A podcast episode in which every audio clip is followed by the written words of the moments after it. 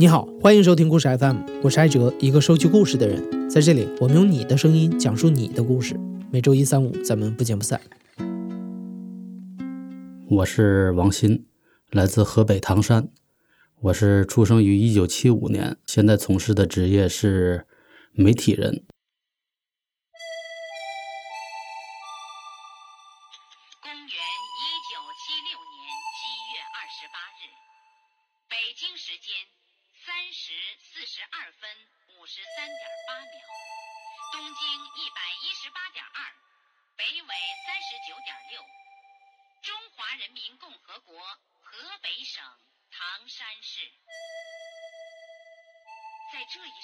我是六月底出生的，七五年的六月底，所以大地震的时候我刚刚满一周岁。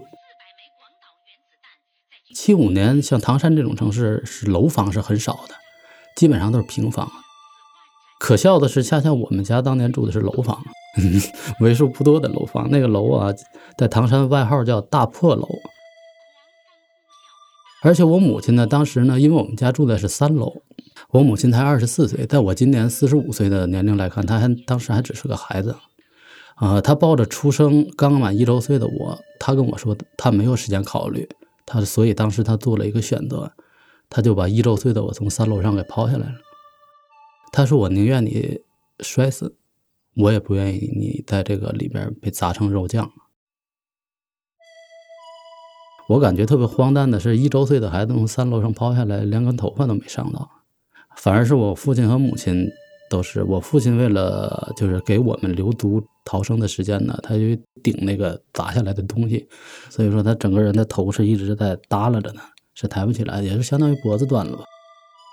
我母亲呢也是伤挺重的，一般都是在头部。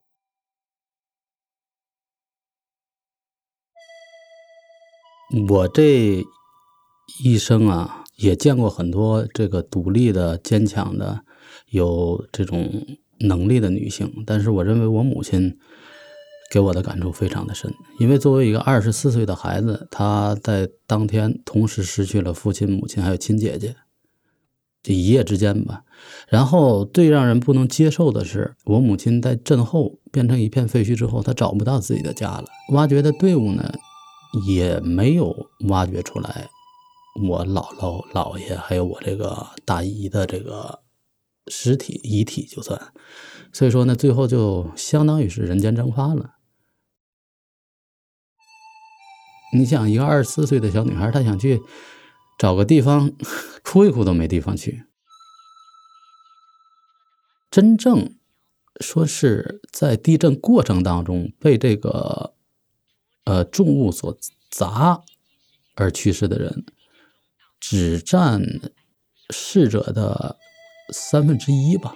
其实是有三分之二的人，他是由于掩埋，他是被盖在下面了，然后呢没有能力去把它弄出来。你耳朵里听到的声音，全是在地下几米喊救命的声音，不绝于耳。嗯，我听我妈他们讲，就是当时的解放军十根手指，大部分全都磨烂了，有的手指都磨掉了，用手来扒这些砖头瓦砾，救下边的人。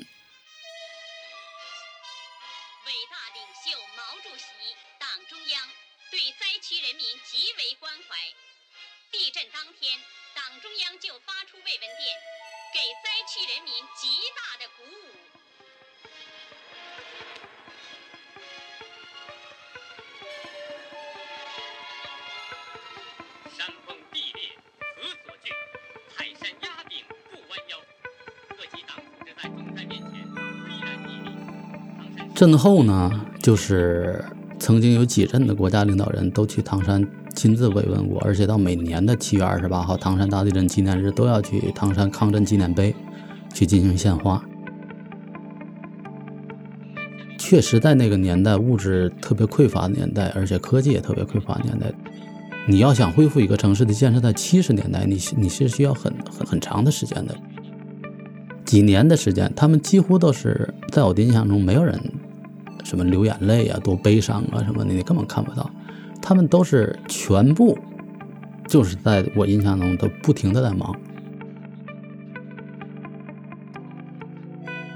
唐山大地震对于今天的讲述者唐山人王鑫来说，只是人生中的第一次地震，他的未来还要经历好几次人生的残酷地震。出生于上个世纪的七十年代，王鑫这一代人的荣耀与迷失，注定都和时代的变迁紧紧相连。呃，我父亲是一个戏曲演员，我们是河北这个省内啊，他应该算是在当年是一个非常著名的一个戏曲演员。我父亲呢是京剧的底子，但是呢他是武生出身，但是由于他赶上那个年代，后来就是专修芭蕾，因为那个年代很多样板戏啊，他要有这种戏曲的底子，加上芭蕾舞的这个相结合，所以有一些经典的曲目，像什么《七夕白虎团》呐、《红色娘子军》啦之类的。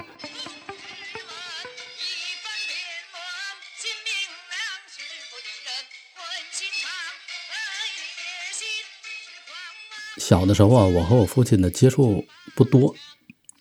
而且作为一个戏剧演员呢，我父亲的这个脾气不太好，他可能性性子比较刚烈，他这属于因为他是武生的底子嘛，嗯，那时候他也年轻，所以在文革期间呢，也做了一些后来让自己感到后悔的一些事情，但是他每逢演出必带我去，就是他不管是在。本地或者来京，或者是去任何其他地方演出，他都要带着我。就是他的每一场演出，我几乎都在下边看，而且有的时候还会在台下演。我父亲说，有的时候演到什么程度呢？观众不看台上了，看我，给他们团长气坏了，别让你儿子在下边再演了。一个四五岁的小孩子下边学着大人手舞足蹈的在那演，哪还有观众看台上啊？全看他了。几岁的时候就是不停的在感受，就是生长在这个环境里边，听了差不多有有几年，三四年吧，大概。学龄前之后呢，就是开始学京学习京剧了。因为学京剧啊，它是一个漫长而且特别折磨人的一个经历。呃，七十年代末八十年代初的老师呢，也基本上秉承了文革后期和前期的那些老戏班的那种，虽然他有一些已经有一些改良的科学式的教学方法了，但是他的习气还是那种旧的习气，认为戏曲行业必须要靠打，必须打，打的越狠，孩子越能成才。这《霸王别姬》咱们都看过，陈凯歌的，对吧？那里边我看不了那个。因为看他们在戏班那段，就是我当初经历的。几岁的孩子住一间大的宿舍，这个宿舍里边没有暖气。到冬天数九寒天的时候，下了大雪的时候，每个人薄薄的一床被子，几个现在相当于就是幼儿园大班的孩子吧，轮流去烧煤生炉子，然后就是小孩子睡觉要踢被。你踢被的话呢，你又控制不住，很容易发烧感冒。最后我们几个小朋友呢，就研究出一条来，把被子裹在身上，然后用个绳子把从脚那边一系，就好就好像把这被子绑在身上了一样，然后你就翻来覆去，它反正已经系上了，你也踢不掉这个被子了。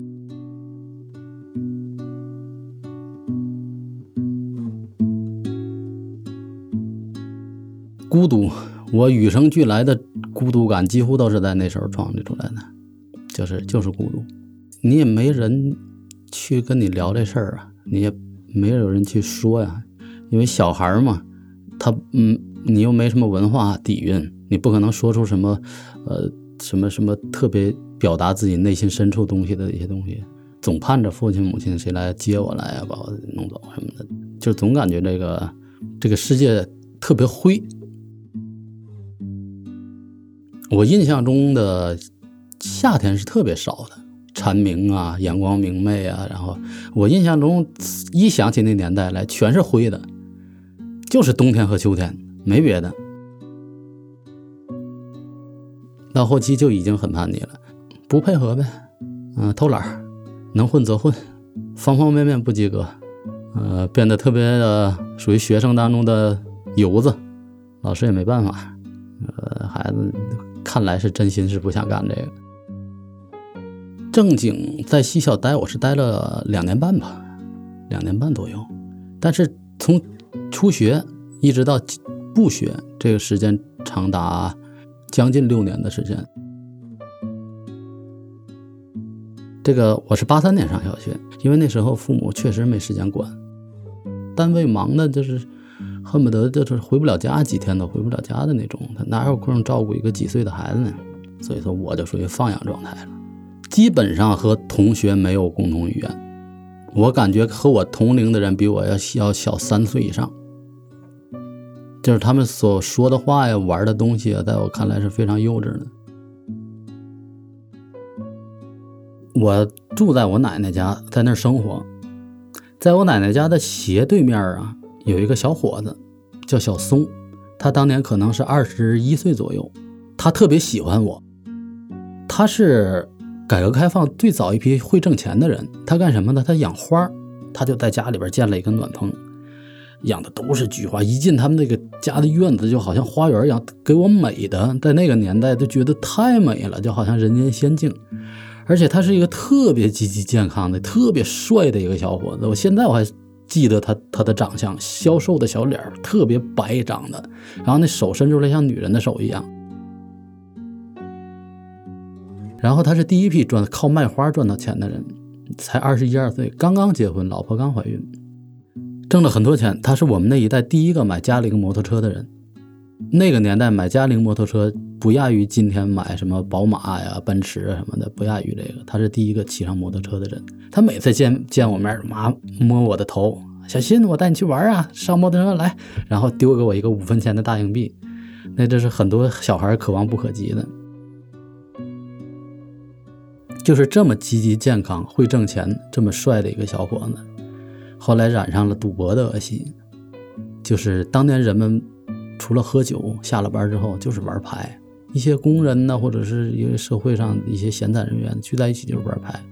因为他有钱呢，就是不知道怎么着就把他拉进这个赌局去了。好像在我印象中，不超过两个月吧，他们家的院子就已经空了，他摩托车已经没了。然后这个人呢，就是说开始显出一副不那么帅的样子了。就已经有些颓了，这个人就每次见面呢，也是摸摸我的头，但是也不给我五分钱了。有一天呢，我正在胡胡同里边玩儿然后就是很多人，我奶奶她家的房子周围啊有一条铁路，有些人都往那个铁路方向跑，说去看热闹，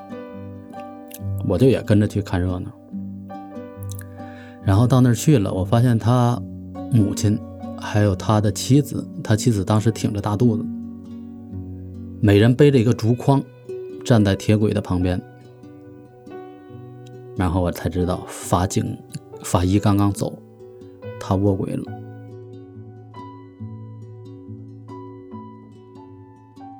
在八十年代初期，这个。法律工作者的流程可能没有那么严谨，他可能把那些稍微整一点的，或者说是能够收拾的那些遗体就给拉走了。但是你想啊，他卧轨，火车会带出很远去，他身上的一些肌肉组织啊，一些什么东西的这些东西，我们这些孩子呢，都或者还也有大人呢，就是沿着这铁路就看，这铁路两边都是碎的那种肉啊什么的。给我冲击最大的就是，当时是春天，傍晚，他母亲和他爱人挺着肚子，每人背着一个后背背着一个竹筐，迎着夕阳，那个夕阳啊，当时还有火烧云，我得一直盯着那火烧云看，就好像那火烧云红的，就好像烧透了的炭一样。就是后半截是黑的，没烧完；前半截是通红通红那种火烧云，就照在他俩的身上，拉着特别长的影子。他们两个人沿着铁路一直往前走，然后走几步就用长长的夹子夹起一块肉来放到后背的竹筒里，然后我就看着他们的身影越走越远，越走越远，那影子越越拉越长，然后那云彩越来越红。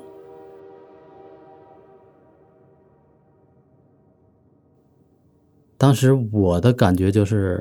我失去了一个好朋友，我失去了好大哥，甚至于自私一点，我失去了那五分钱。因为我当时还没有感受到那个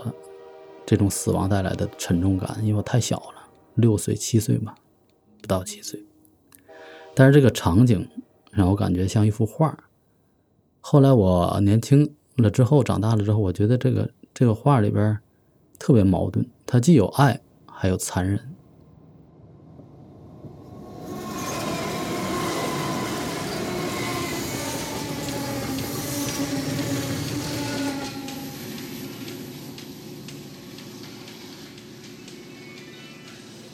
改革开放之后，人们逐渐从压抑的社会环境里解放出来，文学、诗歌全面复苏，进入到一个文艺的黄金时代。作为一个心智比同龄人成熟的孩子，王鑫也积极参与其中，如饥似渴地阅读着母亲买回来的各种文学作品。也就是在这个时候，从南方流入大陆的港台流行歌曲，为他打开了新世界的大门。呃，我接触流行音乐比较早，我父亲在八三年的时候就开始涉足到这个改革开放的这个经商的行业里边来了。他在八三年的时候去了广州，然后去就是倒卖倒卖一些东西吧，带回来一台录音机，顺便带回来很多的当时的磁带，这是在我们唐山当地是没有的。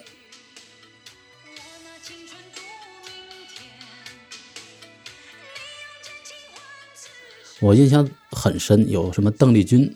有刘文正，有当时深圳的歌手叫周峰，嗯，还有奚秀兰，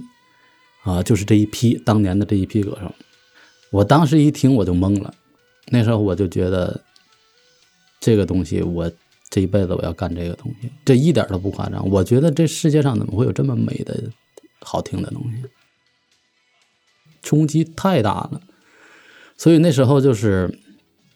可以说是疯狂的，可以用疯狂，抱着录音机，抱在被窝里边，成宿成宿的听流行音乐的歌手，几乎全都听烂了。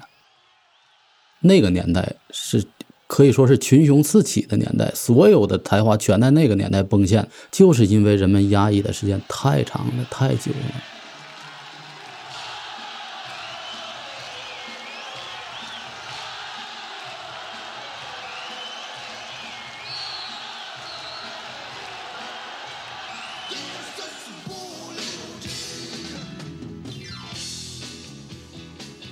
啊，我正式组乐队是九五年。九五年，我是因为我有创作欲望的时候，就是心里边有话想说出来的时候啊，我发现我的专业知识不过关，就是对和声啊、基础乐理、视唱练耳之类的这种专业的音乐知识不过关，所以我就自费啊去天津音乐学院了。天津音乐学院做旁听生。九五年回到的唐山。回到唐山呢，就是机缘巧合，呃，遇到了我的第一个音乐上的合作伙伴，也是战友，也就是后来唐朝乐队的吉他手陈磊。当时在唐山呢，他在一个歌舞厅里面弹吉他。我回唐山之后呢，因为我想组成一个乐队，想把我的东西表达出来，所以我就去打听，我说唐山有没有这个。做摇滚乐很厉害的人呢，或者是弹吉他很棒的人呢，别人就说有个孩子特别棒，特别厉害。然后我就专门去这个歌舞厅去找他他，那是我们两个第一次见面。他比我小三岁，那他就是十六岁、十七岁。他当时已经长发披肩了，然后聊的东西基本上就是，几乎就是应该可以用心有灵犀一点通的这种想法吧。几乎都很多事情都是不谋而合了，就是简简单单几句话一沟通，就觉得哎，对，这就是我要找的那个人。但是当时我们俩见了之后聊了很多，但是没有聊到组乐队这个事儿。然后后期呢，又过了一段时间，过了一段时间，我遇到了就是我生命中另外一个很重要的人，就是我们乐队的贝斯手。我怎么形容他呢？你如果知道这个涅槃乐队的主唱科特·科本，你就能想象成他什么样。就是那种能坐着就不站着，能躺着就不坐着的那种人。就是走到任何一个地方，长得很清秀，特别清秀，特别文静，然后留个一个半长不长的一个短一个一个长头发，然后就是走在任何一种场合，就是像一个刺猬一样，就是往那一一窜，他你什么时候见他，他他都是那种啊，就是萎靡到家了的那种那种状态。但是他专业是钢琴，他是以河北省全省钢琴。成绩专业第一名的成绩考入的唐山师范专业学校，应该算是一个才子。然后认识他了之后，他就我们和这个陈磊就组成了一个雏形的一个乐队。当然了，还有其他的一些乐手。我是主唱，主唱加上创作。嗨，那时候的名字很傻，叫黑鹰，因为当时不有一个黑豹吗？觉得你既然在地上跑呢，我们就在天上飞。在九四九五年阶段是没有任何资讯的。第一，没有互联网；第二，没有音乐类的杂志；第三呢，连打口袋那时候还没有。所以说，我们根本就没有机会，或者是没有渠道去了解这世界上还有这么多的摇滚流派和风格。所以脑子里只有一种选择，就是 heavy metal 重金属。在九十年代初期，所有做摇滚乐的人呢，他他是很有冲劲儿的。当时我不知道北京的环境是什么样，呃，在地方上做摇滚乐的人，他们当时是确实是一种理想化的状态，是一种乌托邦式的想法，对摇滚乐是有一种信仰在在里边的。大家伙在一起租房住，然后生活也在一起，吃在一起，然后每个人在。练习的过程当中也在一起，在创作呢也是在一起，就是属于这这么一个状态，就是每天生活当中没有再没有再有其他的娱乐项目了，和其他或者能影响到我们做这件事儿的东西了。这歌叫《沉默》，嗯，也是当年我们乐队的一首代表作吧，也是后来我个人一批和专辑当中也收录了这首歌。这首歌九七年的时候在香港那个胜利啤酒杯。内地原创流行音乐排行榜也获奖了。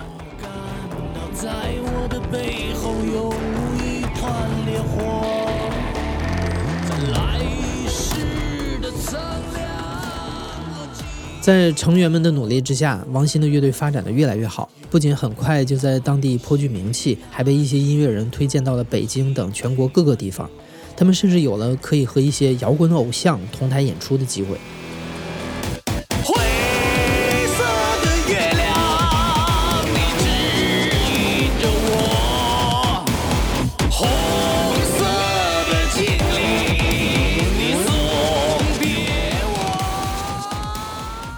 当时我们陈磊，我们这个乐队是我们唐山当地明星级乐队，可以说是我们自己做演唱会，在九十年代是不可想象的，三四千人的体育馆可以一票难求。那时候就是不叫黑鹰了，叫新轮廓，因为当时我们邀请了很多人去唐山跟我们共同演出，其中有张楚、何勇、唐朝。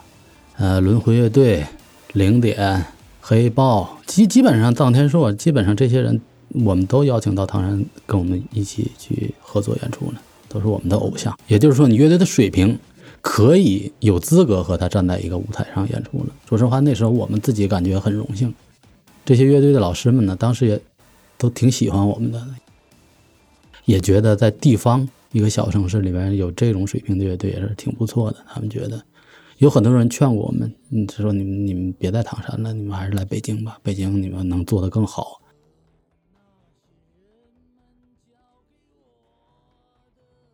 但是吧，随着乐队的发展越来越高，我们乐队这个贝斯手呢，他是一个特别慵懒的人，他对人生没有特别大的希望，没有高的要求。就是特颓的一个人，但是人特好，说话慢声细语，不笑不说话，就是和你说话的时候总是微微笑着说，而且人特别真诚。你看他虽然这么颓废吧，每当他坐在钢琴前面，一束灯光打到他，他弹钢琴曲的时候，你会感觉他就和他平时赖在床上沙发上完全就是两个人了。说到他对人生没有特别大的追求和理想，这就和乐队的发展产生矛盾了。他曾经特别跟我说过一句特别真实的话，他说：“我从干摇滚乐那天起，我就没想当一个摇滚明星，我也没想成为什么有名的乐队，我就是想混，我就是想在这个圈子里混，我喜欢这种生活方式。”他说特别真实。其实一般人都把自己说的特别高大上，尤其做摇滚乐的人，我接触的太多了。他说的很真实，我就想混。九八年，我们乐队就是因为九七年获了几项奖，而且作品也出来了，而且已经决定要来北京发展了。所以在九八年的时候，他就提出来了，他说换人吧，他你们换一个更高素质的贝斯手，我呢就回家了，回家去接我父亲的班儿。这样呢，他就离离开乐队了，回秦皇岛了。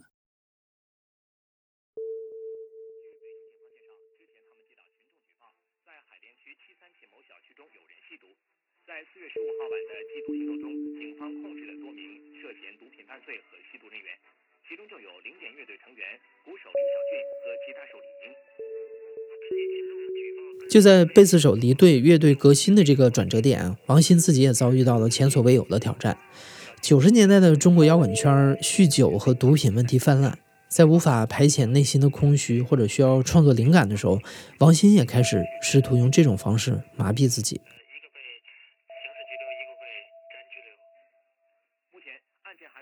嗯，在九十年代的中后期吧，这是一个非常常见的现象。呃，虽然它它是一个行业内幕嘛，但是如果在圈子内部来说，也算是一个公开的秘密。但是有的人就是很成功的，他并没有深陷其中。嗯，有的人呢，他就相对来说陷得比较深一点。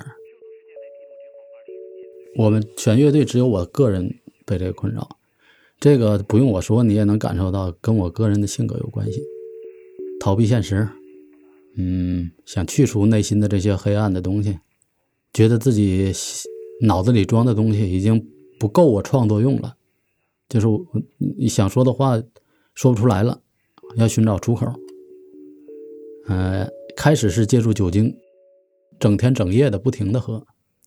醒了喝，喝了睡，睡了醒，早晨起来一睁眼先打开啤酒，不刷牙不洗脸先喝酒。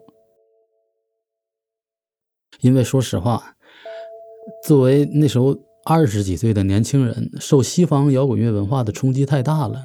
因为我们所吸收到的都是这些欧美的摇滚明星这种摇滚式狂野的生活方式，酗酒啊，对吧？接触接触那些不应该接触的东西啊什么的。那时候有一种模仿心理，或者说是有一种好奇，是不是我也用这种生活方式去生活的话，我也能创作出来更好的作品？为什么人家能那么牛逼呢？对吧？可能跟他放荡不羁的性格和对人生的态度他不一样，生活方式我也不一样，所以我写出来的东西就是跟你们不一样。到今天我明白一个道理，那都是扯淡。那说实话，那是对人生的一种不负责任和糟蹋吧。没想到真正的转折还在后面。一九九九年，一通来自秦皇岛的电话，彻底改变了他人生后面的十几年。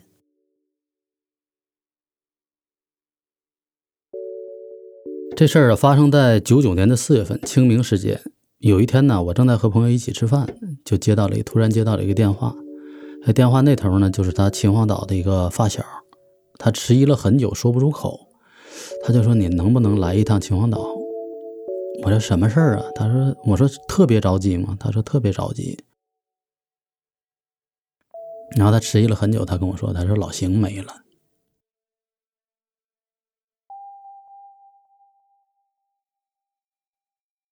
然后我当时，我印象中是因为我身边有我的朋友，他说我的朋友说我当时就直接都整个人就瘫坐在地上了，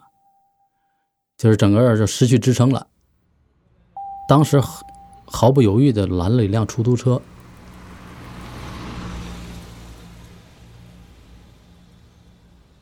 去了秦皇岛之后呢，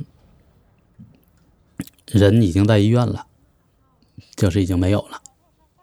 我说是怎么回事儿？他第二天要参加一个朋友的婚礼，然后呢，呢头一天的晚上啊，哥几个就在婚礼之前小聚一下，就是有点告别单身的那种小聚一下。然后四月份不下小雨嘛，然后喝完酒之后，他们几个人在马路上走，突然身边呀过了一辆小面包车，那时候叫松花江小面包，车开得很快，就把马路边的水溅了几个人的一身。他们当时是三个人，溅了他们三个人一身。当然了，作为年轻人来说，谁都不可能说是就淡然处之了，肯定要说几句啊或者喊两嗓子，哎，你见到我了怎么样的？令人想不到的就是。那辆面包车突然来了个急停，然后侧门一拉，下来五个人，每个人据说都是手持的都是半米以上的日式的弯刀。这个老邢身边的两个朋友就瞬间消失了，把他一个人遗留在现场了。老邢那人呢，虽然说平时很慵懒吧，但是。他有的时候他那个脾气也挺拧的，就是说，他就和这几个人就产生了一些这个打斗，他也没跑，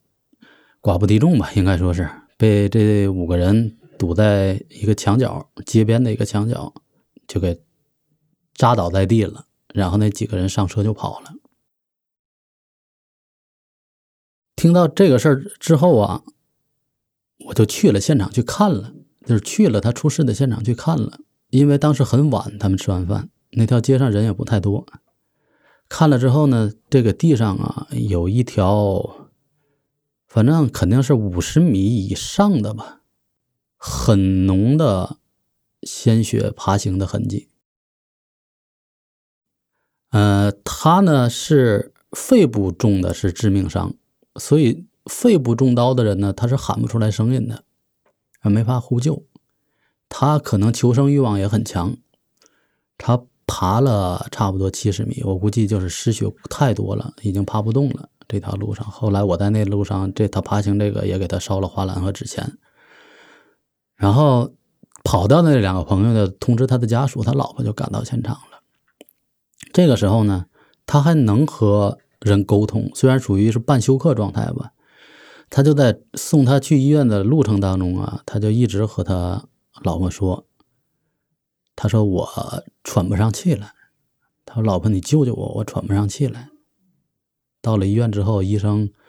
说就是没有必要了，这个人已经走了，已经没有了。这个事情发生的时候，他才结婚几个月的时间，刚刚他属于新婚期，刚刚结婚几个月的时间，他老婆呢刚刚怀孕。”而且你说这事儿多荒诞吧？这事儿九九年发生的，到现在二十一年了，这五个杀人犯至今没有抓到，所以说也至今也没有给他家属和他亲人一个交代。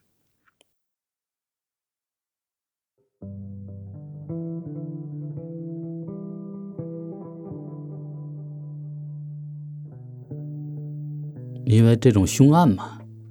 他要经过一个手续，就是法医解剖。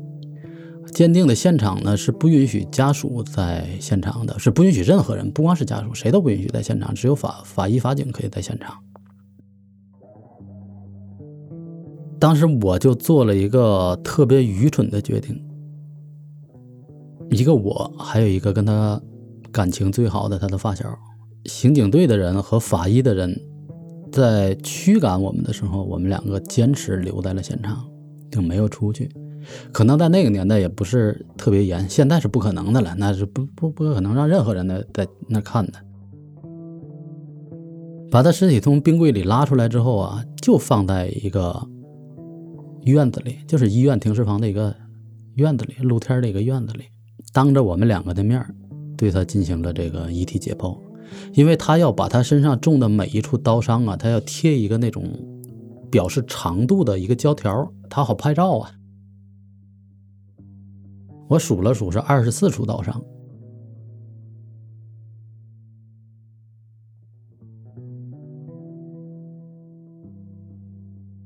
我当时的心情就是想，我让我的脑子里永远有他，我要记住他，就是这么个心情。嗯，我不想让这个人在我生命当中脑子里消失。但是后来我觉得这个愚蠢，这个这个决定特别愚蠢啊，因为人是不能亲眼看到自己最亲密的人在你面前被解剖的，你是受不了这种刺激跟打击的。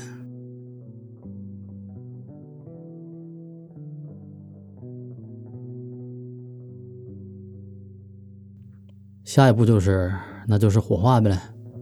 火化呀，任何人也没有参加。从火化炉里边出来的时候呢，是我在旁边站着，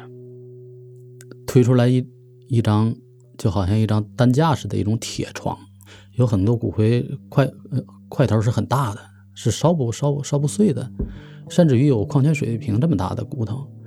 然后那个 师傅呢？还递给我把锤子，别累着我们老哥俩，你也帮着我们帮帮忙。嗯，你想想我，我这个刚经历过看他这种场景的人，你再让我去亲手去砸他的骨灰，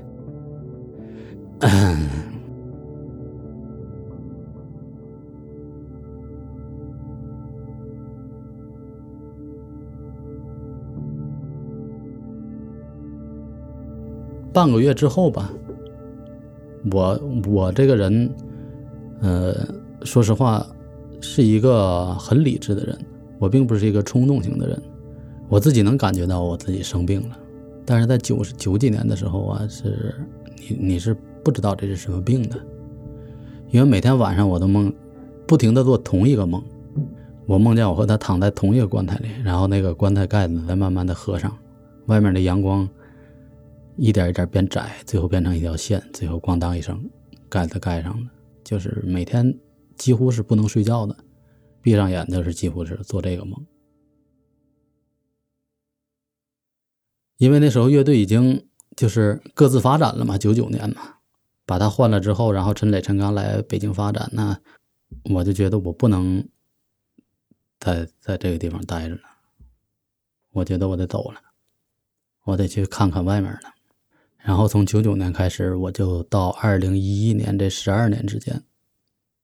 就是几乎就是全都在外面。用摇滚乐的话来说，就是一直在路上嘛。他去世之后，我由于忍受不了这种精神上的这种严重的挫折吧，可以算是，我就开始接触了这种不好的东西了。在这个过程当中，在九九年到零六年，九九年到零六年这七年的时间当中，是一直沉浸在这个东西里边的。沉浸在这个东西里边呢，就造成了自己越来越自闭，越来越自闭，然后是越来越不想跟人交流跟沟通。那时候也来北京专门来看过，去过回龙观，在那儿确的诊。然后当时挺巧的，我还看见演员贾宏声了。然后就是，就是告诉我当时的女朋友，也就是现在的我老婆，说他已经离不开人了，就是他身边二十四小时是不能断人的，如果断人会发生意外。据朝阳警方发布的消息，昨天傍晚五点左右。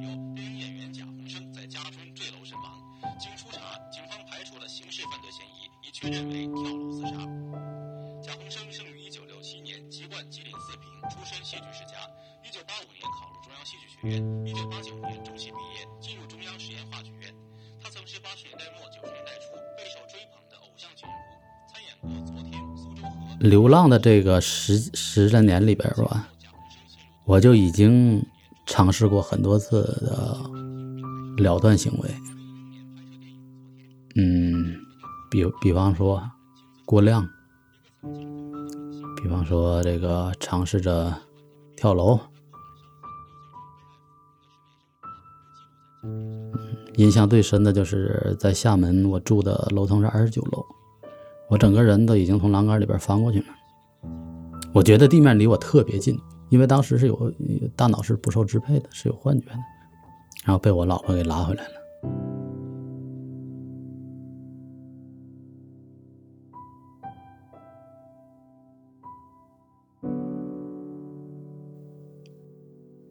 有的人的命运，他是在一瞬间改变的，他是在灵光一现之间改变的，而不是靠你多强大的意志力，我去借助这个东西，或者是怎么样的。我零七年在东北，我是抱定了要离开这个东西的心理去的，在尝试着离开的时候啊，要有一些辅助的药物来作为隔断性质的这种缓解性质的东西。但是在服用这个药物的时候啊，过量了，造成很严重的中毒。我老婆还有我一个关系非常好的一位哥哥，他们两个把我送到医院进行急救。在这昏迷过程当中啊，其实我觉得我是醒着的，因为他们所有人说的话，在我身边说的话，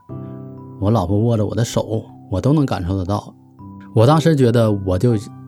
其实我我觉得我的魂儿还在，但是我的人已经死了。然后就是开始在，就是脑子里就开始过电影了，过自己这几十年的这些所懂的。但是突然脑子里就蹦出一个特别闪光的一个想法，我觉得我不能做一个这个人二十五岁已经死了，只不过是七十五岁才埋，因为。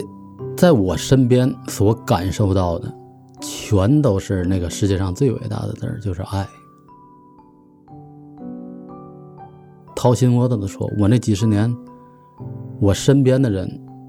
不论是朋友，是亲人，我的妹妹、我的父母，还是我爱人，他们没有因为我的堕落，对我有过一丝的埋怨、指责、伤害。他们给我的全是爱，在不论是在感情上还是在经济上，他们都在无偿的。我感觉我不能做一个这样的人，我不能做一个，我不能再做一个让他们伤心的人了。就如果我那天真的完了，我认为爱我的人会受到我当年对于我贝斯手去世同样的刺激。我不能让他们受到这种刺激，所以从那次之后，抢救过来之后，住完院之后，我真的是就特别斩钉截铁的。我可以说，在这个圈子里，我没见过比我再能扛的人了，就好像我是一个重新活的人了。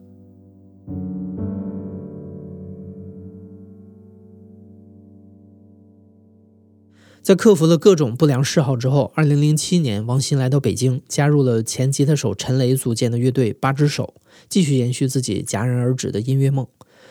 二零一一年，彻底从动荡不安的生活中摆脱出来之后，他决定回到父母的身边，回到唐山，给陪伴自己十年的女朋友一个家，也是给自己漂泊不定的前半生一个归宿。如果总结我这人生的话，我就认为就是黑和白两个极极端，在我三十六岁之前吧，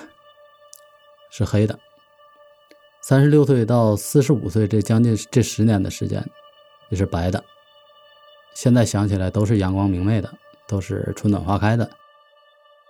各个方面都很幸福。在我这个年纪，父母双全，很健康，女儿也很好。曾经有一度，我认为我我要不了孩子，因为那个服用的那个药，就像我现在经常吃的这种抗抑郁和抗焦虑的药，它激素成分特别大，是不适于要孩子的。但是冒险要了，但是今天孩子今年八岁了，非常的健康，而且非常的聪明。我觉得这是老天爷在给我一条生路，他放过我了。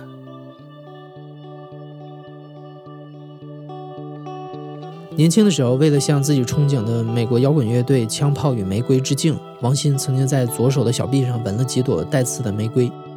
现如今，他的工作正式又严谨，有的时候还要见客户。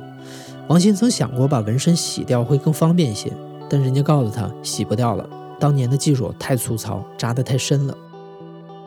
王鑫觉得这个纹身就像是自己青春时代的一个缩影，它涵盖了一切残酷的、无法磨灭的往事。刻在他的小臂上，也刻进了他的骨血里，在未来的每一个日子里，都会提醒着他，别忘记。